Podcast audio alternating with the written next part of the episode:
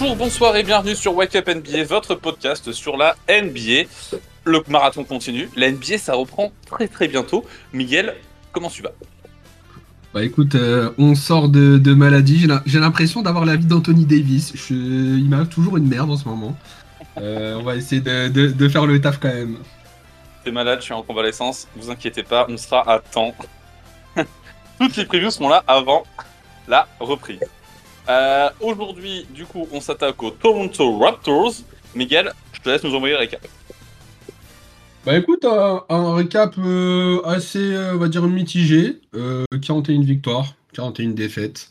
Ouais. On a eu une saison à plusieurs visages. On a eu des, des- des bonnes choses, des moins bonnes choses. Euh, au niveau bonnes choses, moi j'ai envie de parler direct de Oji Aninobi qui nous fait une, une saison dès le début. En fait, on parle de défenseur de l'année parce que Ouais. le mec il nous fait, il nous fait de. De toute façon, on a une affection avec euh, les Raptors, on, on le sait très bien. Et franchement, il a, il a régalé. Euh, Au-delà de ça, euh, enfin, t'as t'as Siakam qui, qui nous fait du sale, mais pas vraiment régulièrement. Ouais, c'est un te peu en planter. dents de scie, mais globalement, c'est quand même pas mal. C'est quand même pas mal. Il va te planter 52 points euh, au Madison et derrière, euh, bon, bah, on va pas trop le voir. En même temps, tout Euh, le monde cale 50 points au Madison, hein, dédicace à Vincent. Ça, c'est fait. Euh, sinon, qu'est-ce qu'on a d'autre? On a Scotty Barnes qui faisait son année à sophomore, qui, euh, bah, qui confirme hein, ce qu'il nous avait déjà fait à la première saison. Ouais, Euh, il confirme. Je trouve que c'est pas tellement mieux que son année rookie, mais en même temps compliqué parce que bah parce qu'en fait c'est compliqué de se montrer étant donné les visages qu'il y avait autour, je pense. Ouais, c'est ça. Et surtout qu'il avait fait une première saison qui, euh, qui nous avait quand même assez épaté. Donc c'était déjà compliqué de, bah, de faire la même chose. Ouais, donc c'est. Mais bon, c'est quand même positif. Bah, pour moi, c'est quand même positif. Euh, ensuite, euh, à la trade deadline, tu vas choper Jacob Potel. Très bien joué, ça, de leur part. Un, un très bon ajout, ouais. Et qui a. et- Enfin, on a vu un nouveau visage justement avec euh, bah, déjà un intérieur qui, euh, bah, qui fait le taf. Bah, ça leur manquait en fait un intérieur quoi, Ouais. parce que tu collectionnes les 6-8 c'est bien, mais un mec qui fait euh, Jacob Potel il fait quoi entre 2m10 et 2m15, j'en sais trop rien, mais enfin un vrai pivot quoi qui peut vraiment protéger l'arceau, bah, ça fait pas de mal, il y en avait besoin. Donc c'est bien joué. Et du coup, bah, tout ça euh, fait qu'ils finissent 9ème de la conférence Est, Mhm. donc au play-in. Et au play-in, t'affrontes les Bulls, donc sur un match. Euh, en plus, tu joues chez toi. Euh, et euh, bah, Ouais, mais il y avait un mec en face, il jouait aussi chez lui. hein. Il y a un mec qui jouait chez lui et une petite fille qui, qui, qui a fait euh, la salle. euh, ça, ça l'a mangé. Euh, parce qu'elle a clairement euh, fait tourner le match. On parle bien de la fille de DeRozan qui a, qui a fait gueuler et qui a déconcentré, qui a fait rater tous les lancers francs. C'était assez drôle à voir. Et du coup, bah, fin de fin d'aventure pour les Raptors qui se font éliminer au port du, du playoff. Moi j'ai noté, tu perds au play-in face à la gamine de DeRozan, hein, parce que c'est vraiment la gamine de DeRozan qui a fait le tournant du match entre guillemets. Elle a fait, elle a fait la différence. hein. Et en vrai, c'est incroyable de dire ça, mais c'est totalement vrai. hein. Ouais, ouais, complètement. Du coup, on arrive sur un petit marché de l'été, suite à une saison, t'allais dire décevante, parce que tu perds au play-in, t'aurais espéré gagner, mais il n'y avait pas non plus des attentes euh, si hautes que ça, quoi. Euh, je pense que ça aurait été le premier tour de playoff, ça aurait perdu, et puis voilà, merci, au revoir, euh, terminé. Rien de plus. Pour ce qui se passe cet été, du coup, on a Nick Nurse qui prend la porte. On sentait qu'il y avait une petite fracture depuis ces derniers mois, des conférences de presse qui n'étaient pas ouf ouf. On sentait qu'il y avait vraiment un, un- comme quoi ça s'était écarté un peu entre le reste du staff, même, même avec l'équipe, il y avait il se passait quelque chose. Euh, du coup, bah, Nick Nurse, euh, merci beaucoup pour, le deux- pour 2019, c'était top, mais euh, bah, t'es gentil de partir. Et bonjour à Darko Rajakovic, première année en tant que head coach. Il avait été assistant déjà à OKC, aux Grizzlies ainsi qu'aux Suns, et c'est un mec qui est pas mal, aimé par les joueurs. Il a été félicité notamment sur Twitter pour son poste de head coach. À voir ce que ça donne, mais je pense que ça devrait pas être trop dégueu. Et dans les départs, on a aussi Fred Van Fleet qui part. Il était agent libre.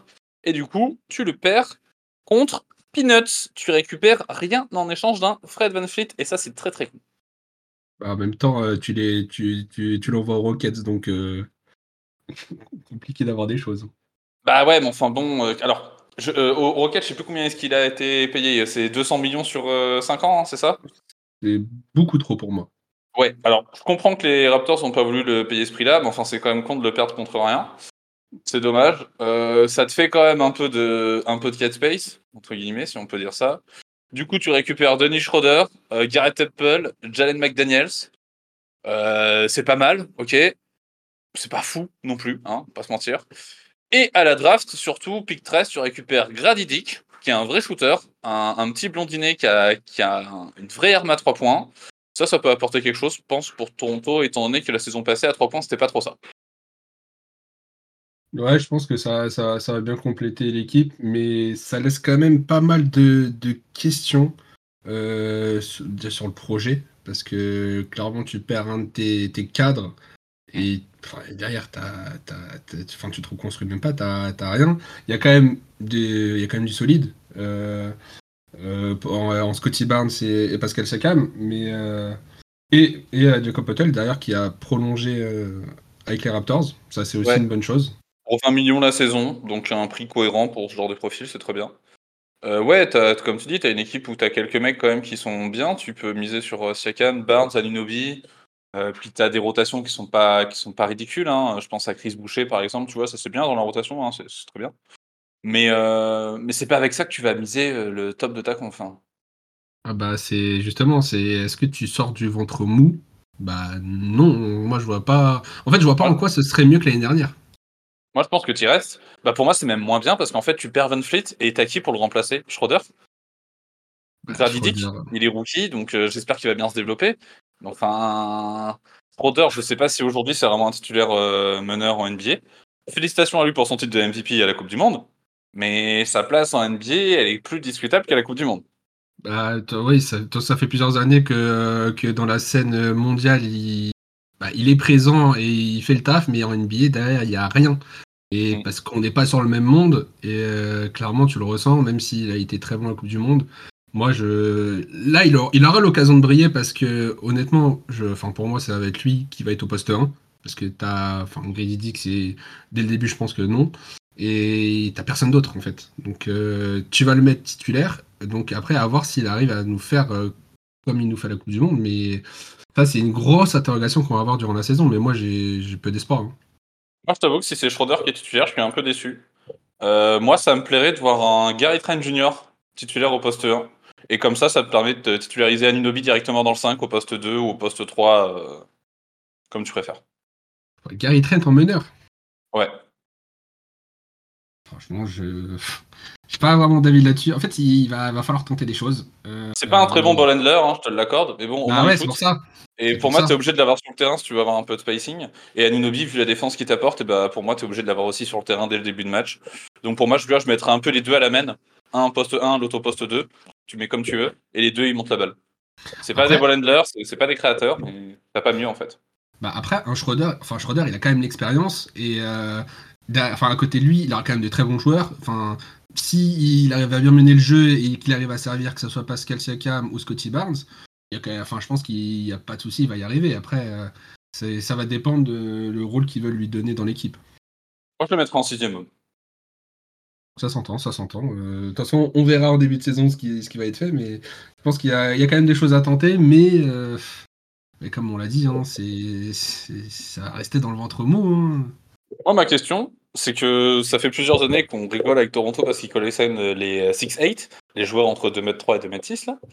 Et en fait, là encore cet été, bah tu t'amuses à récupérer des mecs qui font euh, sont encore des 6-8.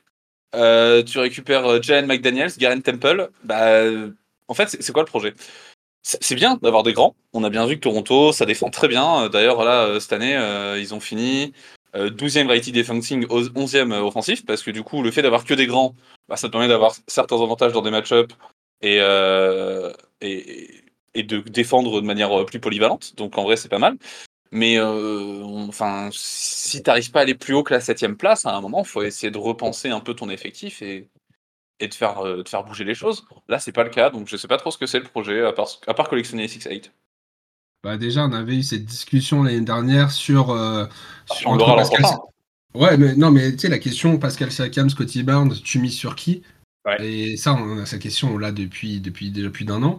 Et ben, en fait, tu as l'impression qu'ils veulent pas faire de choix et qu'ils vont garder les deux. Mais euh, est-ce que c'est vraiment une bonne chose? Non, moi je pense pas que ce soit une bonne Bah, chose. je pense pas non plus. Hein. Déjà parce que Pascal Siakam, il a le talent pour aller dans une équipe qui peut être contenders. Il a vraiment le talent pour. Euh, là, il nous sort d'une saison. euh, attends, je te dis ça. Il nous sort d'une saison à 24 points, 8 rebonds, 6 passes, à 48% au shoot. Bon, les pourcentages au 3 points sont pas incroyables. Il est à 32%. mais Enfin, c'est pas son, c'est pas son poste. Mais enfin, en 24, 8, 6, euh, ouais, ça normalement c'est deuxième option, allez troisième option, pourquoi pas d'une équipe, d'une équipe qui va au titre. Il était la deuxième, et, ouais, il était entre la deux et la troisième option en 2019. Il peut encore l'être aujourd'hui. Moi, je pense que le mieux pour Pascal, ce serait d'aller dans une équipe contenders. Et pour Toronto, t'échanges Pascal euh, contre des assets et tu mises tout autour de, de Scotty. On est d'accord. Mais en fait, on est d'accord là-dessus. Mais après, Pascal, en fait, à quel moment ça va être bien de. Enfin, à quel moment sa cote sera le plus élevée? C'est ça aussi. C'est Ouais, que je sûr. pense qu'aujourd'hui, tu récupères, euh, si tu les échanges, tu récupères, tu récupères pas mal de choses derrière. Mais est-ce que ça vaut le coup d'attendre et espérer que la cote monte, mais potentiellement un peu descendre aussi? Parce que Moi, je pense que sa cote était très très haute cet été. Ils auraient dû le trade cet été. Bah ouais, et, et on a déjà vu qu'il ça arrivait qu'il ait des petits coups de mou. Maintenant, ce sera aussi la surprise hein, euh, de ce qu'il va nous faire euh, cette année. Euh, c'est, je pense que c'est. Après, on sait très bien que Masayo Ujiri, il, il aime les paris, il aime faire Mais des ça, trucs osés. Et enfin, on verra bien, mais c'est c'est beaucoup, beaucoup d'interrogations à cette équipe cette année. Mais tu vois, typiquement, bon, euh, Miami, du coup, ils ont attendu euh, Damien Lillard euh, tout l'été, et malheureusement, ça s'est pas fait. Mais ils se seraient positionnés sur un Pascal Siakam. Tu aurais un effectif avec Bam Adebayo, Pascal Siakam et Jimmy Butler. Toronto, ils auraient récupéré un Tyler Hero. Bah, tu vois, ça, j'aurais bien aimé. Tyler Hero, tu vois, qui se développe, pourquoi Soit il reste poste 2, soit il se développe un peu poste 1. Il continue de shooter comme il le fait, et puis avec un Scotty Barnes à ses côtés et Oji Anunoby pour compenser la défense de Tyler Hero, bah, j'aurais bien aimé. Je donne des Ouais. exemples comme ça, si les fans de Miami m'entendent. Si Massa il m'entend. Euh, Ma- Masai, je pense qu'il entend, mais je pense qu'il n'y a que son avis qui est important. Moi je pense que là c'est la dernière année de Pascal Siakam, si je dis pas de bêtises, de, de son contrat. Ouais. Euh, moi je pense que le plus important pour Toronto c'est de bah, pas faire euh, comme avec Fred et de pas le perdre contre rien. Échange-le à la trade deadline, sinon bah sinon ça pue la merde. Hein. Et ça, ça va être. euh, Et je pense que Toronto va être une équipe qui a justement la trade deadline va, va nous faire euh, va nous faire kiffer parce que il devrait et il faudrait qu'il y ait des mouvements. Après, comme on le sait, hein, c'est co- comme euh, cette année, on s'attendait, on a eu Jacob Pottel, on s'attendait forcément à plus. Ah, Jacob euh, c'était bien, mais C'était quand même bien, bien joué. Mais ouais, ça va être, euh, je pense, que ça va être déterminant euh, pour la suite, la- pour la suite pour eux. ouais, ouais je suis d'accord. Euh, on enchaîne le pronostic. On n'oublie pas la note de ça clique ou pas. On donne une note qui va de 0 à 10. On a le droit à 1 0, 1 10. C'est une note qui nous permet de savoir si on a envie de cliquer ou pas sur cette équipe le soir. Moi, j'ai déjà mis mon 0, j'ai déjà mis mon 10. Miguel, je te laisse parler. J'ai toujours pas mis mon 0, j'ai toujours pas mis mon 10 et ce sera toujours pas pour, euh, pour cette preview. Euh, les Raptors, ça me fait mal de le dire, mais je les mets à la place du con. Je les mets 11e. Ah, c'est moche. C'est franchement, ça m'a fait mal de faire ça, mais en fait, pour toutes les raisons qu'on a dit, euh, en fait, on sait même pas déjà quelle équipe on aura à la fin de la saison. Et je pense que ça, toutes les équipes que j'ai mis devant vont gagner plus de matchs. Et euh, les Raptors, malheureusement, ils- après, je pense que ça se bataille. Moi, je pense que ça va être serré, ça peut se batailler et choper la, petite dixième place, mais moi, je les mets 11e. Et la note du ça clique ou pas, je mets, je mets un 4 parce que parce que malheureusement, même si c'est une équipe que j'affectionne, euh, bah, ça va pas me faire kiffer cette année. Je vais quand même regarder les stats de, de Pascal Siakam, de Scotty Barnes, parce que voilà, euh, c'est le sang. Mais euh, ouais, j'ai pas, franchement, j'ai pas de hype cette année avec eux. Ok. Ok, ouais, bah je comprends. Écoute, moi j'enchaîne. Ma note de ou pas, moi j'ai un 6 sur 10. Parce que c'est Toronto, on les a vus, donc forcément j'ai plus tendance à cliquer sur eux. Euh, Est-ce que je suis objectif? Non. Je mets 6 quand même parce que j'ai envie de voir le développement de Scotty Barnes et aussi surtout de Giannubi. Euh, Est-ce qu'il va nous faire la saison défenseur de l'année comme on a envie de le voir? J'aimerais bien. Et surtout, on a Grady Dick et on va se marrer avec Grady Dick. Son nom de famille, Dick. Moi j'adore. Est-ce que c'est pas le meilleur prétexte pour regarder Toronto? Moi je pense que si. Moi je les vois 9 en plein dans le pied-in, en plein dans le ventre mou de l'Est. Je pense pas qu'ils ont les capacités d'aller plus haut. Je leur souhaite d'aller plus haut, évidemment. Est-ce qu'ils finissent à la place du con, comme tu l'as dit? C'est pas impossible. Sur ce, n'oubliez pas d'aller écouter nos potos Gus et Vince qui, eux, s'occupent de la conférence Ouest. Avec Miguel, on s'occupe de la conférence Test. Et on continue. Vous pouvez nous retrouver au prochain épisode. Ciao tout le monde. Miguel, un dernier mot? Euh, les gars, euh, ça va être un spoiler, mais Scotty Barnes, rookie de l'année. Pour ceux qu'on l'arrive. Merci.